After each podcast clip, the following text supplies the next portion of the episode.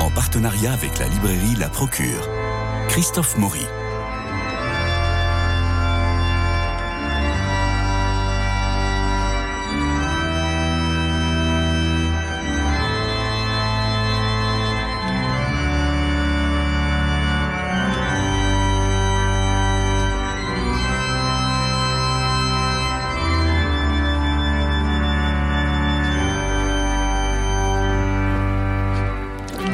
Semaine de Toussaint, un moment carnavalesque où l'on joue avec la mort pour exorciser nos peurs. Et eh oui, pour exporter notre civilisation, les Pilgrim Fathers avaient remporté soigneusement toutes les liturgies religieuses et sociales. Halloween est ce carnaval qui permet aux enfants de rire. C'est la semaine où l'on parle de la mort. Alors, en Bretagne, une charrette conduite par un nain hideux passe prendre des affaires des défunts de l'année. Et gare aux curieux qui voudraient l'apercevoir. Ici et là, les légendes prospèrent. Plus pratiquement, on peut aussi réfléchir sur euh, acheter sa tombe pour ne pas avoir en faire, supporter le poids à ses enfants ou ses héritiers. En somme, préparer un avenir sans avenir, c'est assez compliqué. Mais c'est pendant cette semaine, cette semaine qui suit la Toussaint, cette semaine de la fête de la mort, la fête des morts, la fête des défunts, que l'on réfléchit un peu à tout ça. Alors j'ai regardé dans la bibliothèque et je suis tombé sur ce livre qui vient de paraître, dont vous avez déjà entendu parler, de Lita Bassett, cet au-delà qui nous fait signe, c'est chez Albin Michel. Lita Bassett est venue ici dialoguer avec Christian de Cacré, le champion sur le sujet que vous entendez chaque semaine sur notre antenne.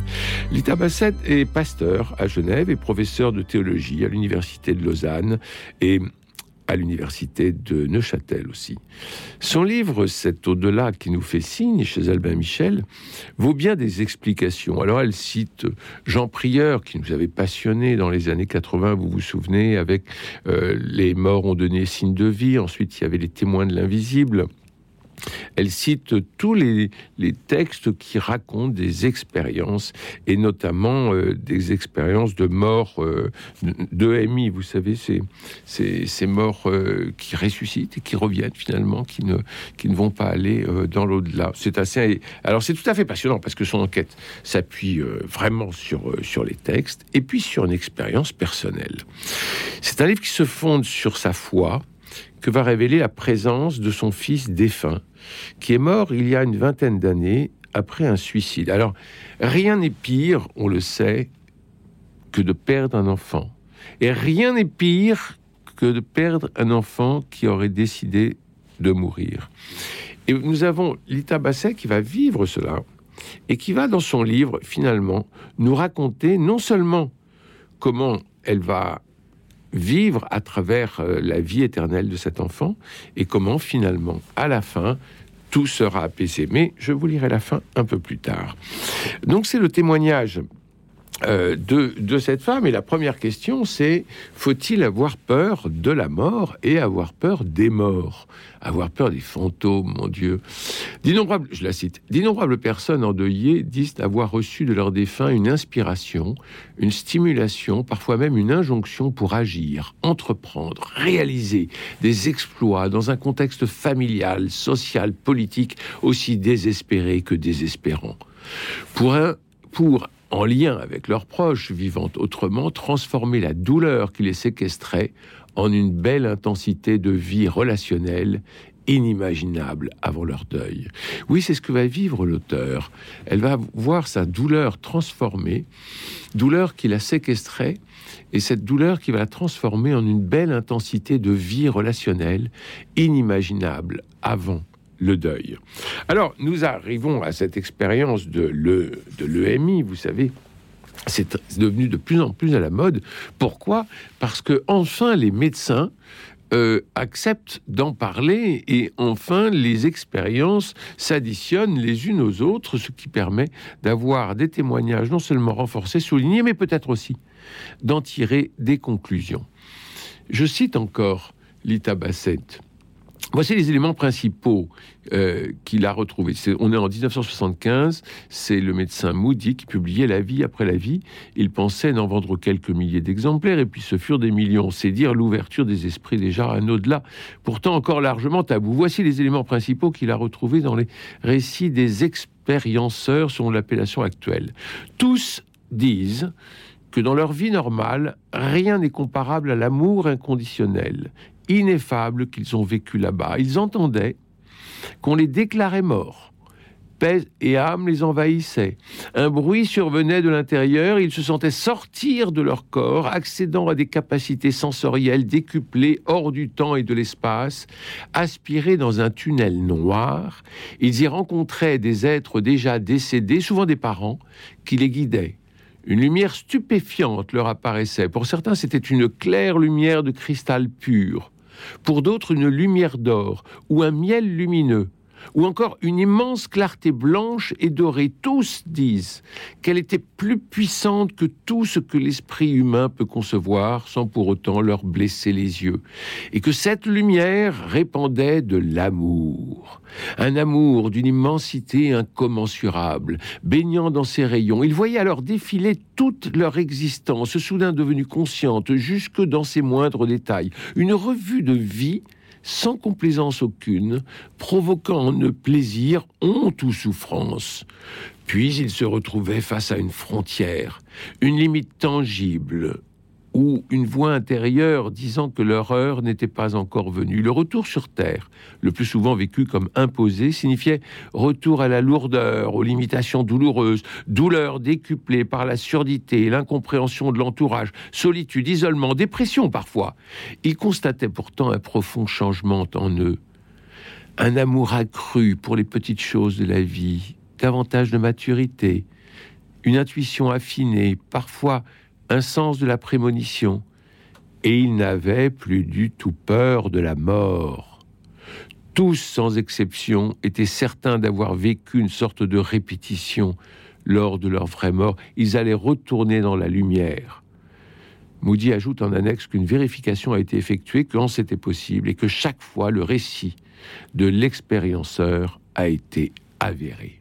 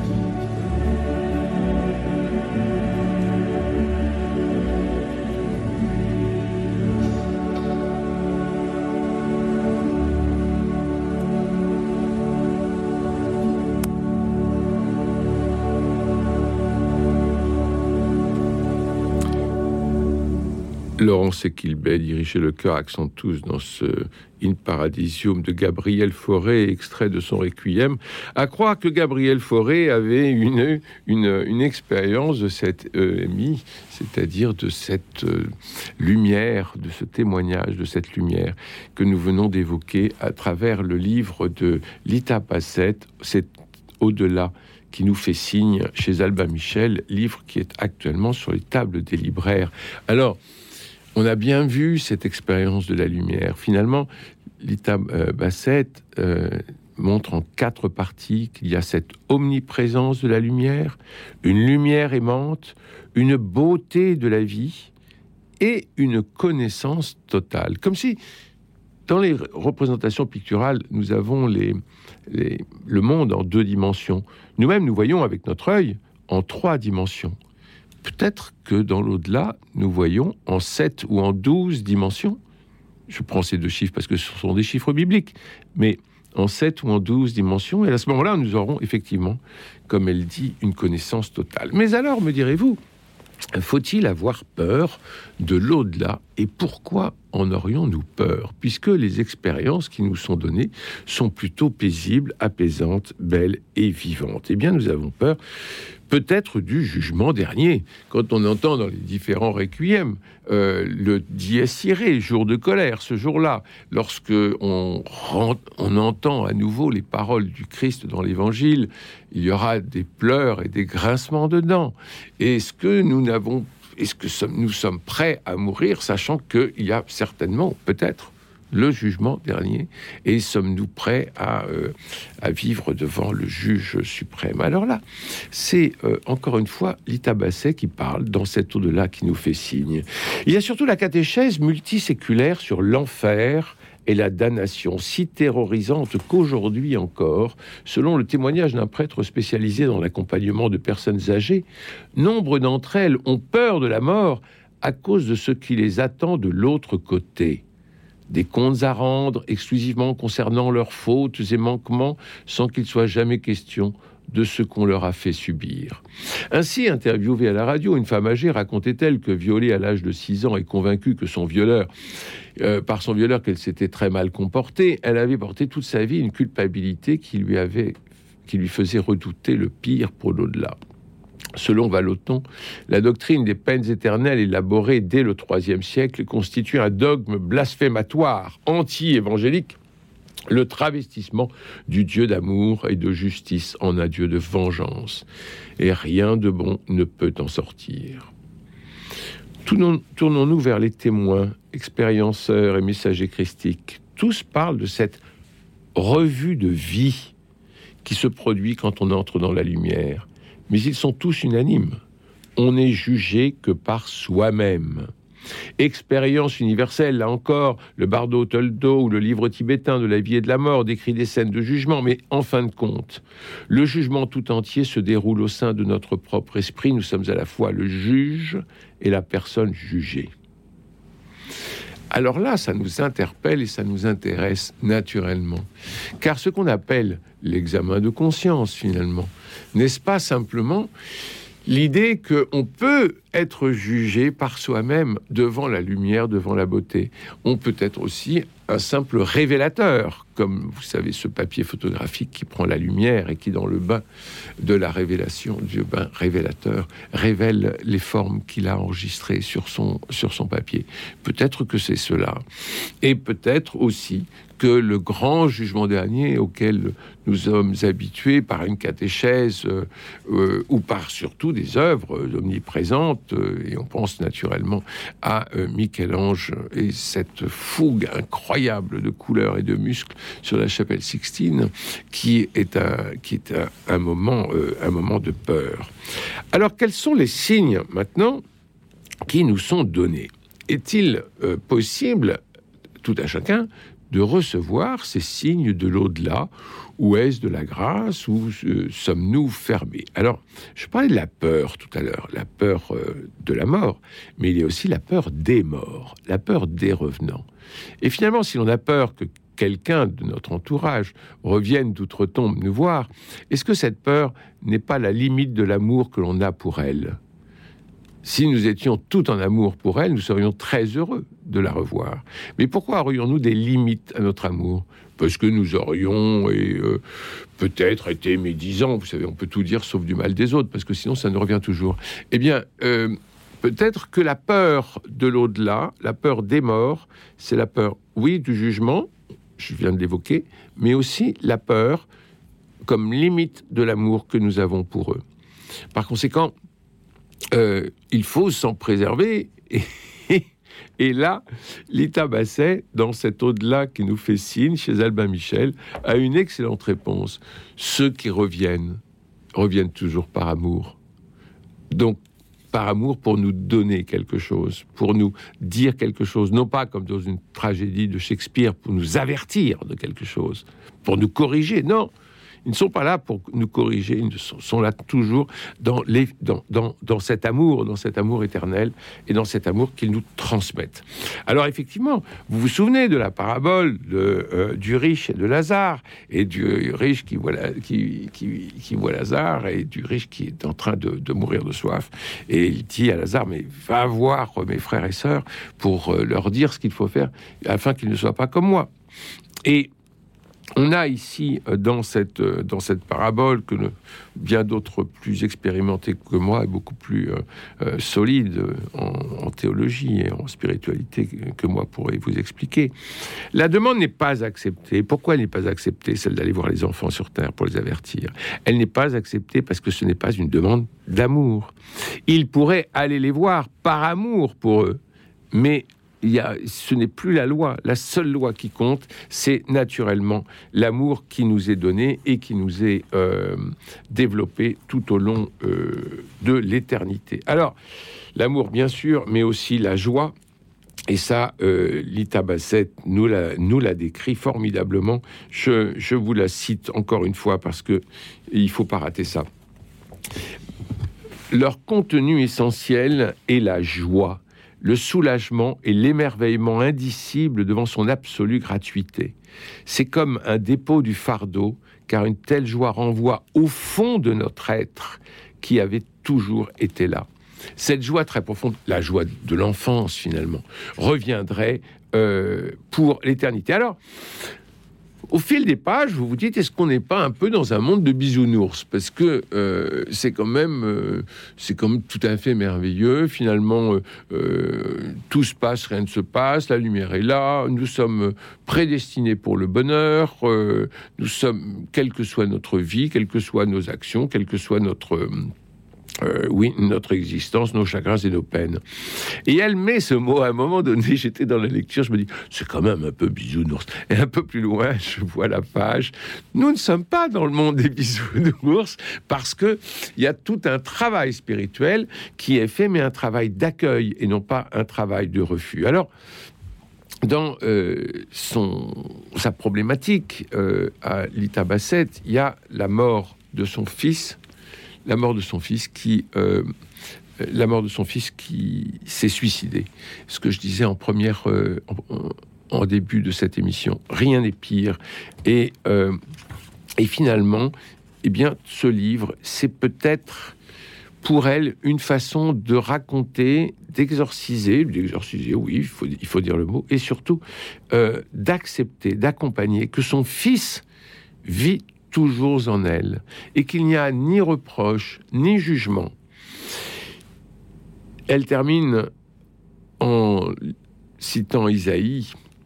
Je laisse Isaïe, un prophète que je chéris particulièrement, nous emmener dans sa vision de cette vie qui n'a pas de fin. Alors écoutez-moi bien, parce que lu à travers ce livre, cet au-delà qui nous fait signe de Lita Bassett, les paroles d'Isaïe sont à la fois surprenantes et formidables.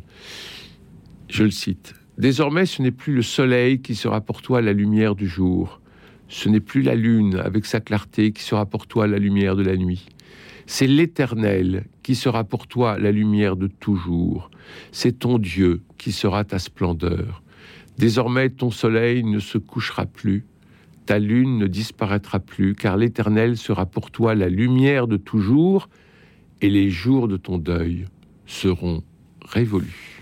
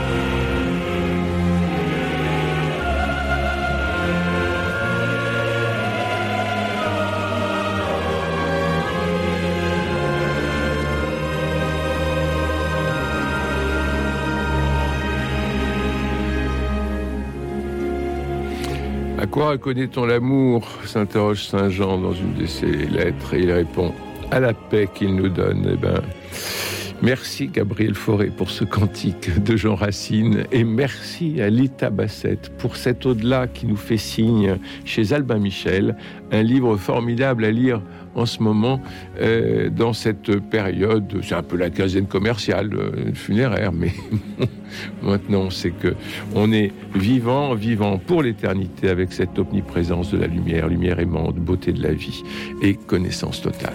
Il me reste à remercier Jean-Paul Lérine pour la réalisation, Philippe Malpeuch pour le générique, François Dieudonné pour l'organisation des studios, Louis-Marie Picard qui vous permet de réécouter l'émission en podcast et de la rediffuser. Nous nous retrouvons demain vendredi avec Michel Faux pour parler de théâtre.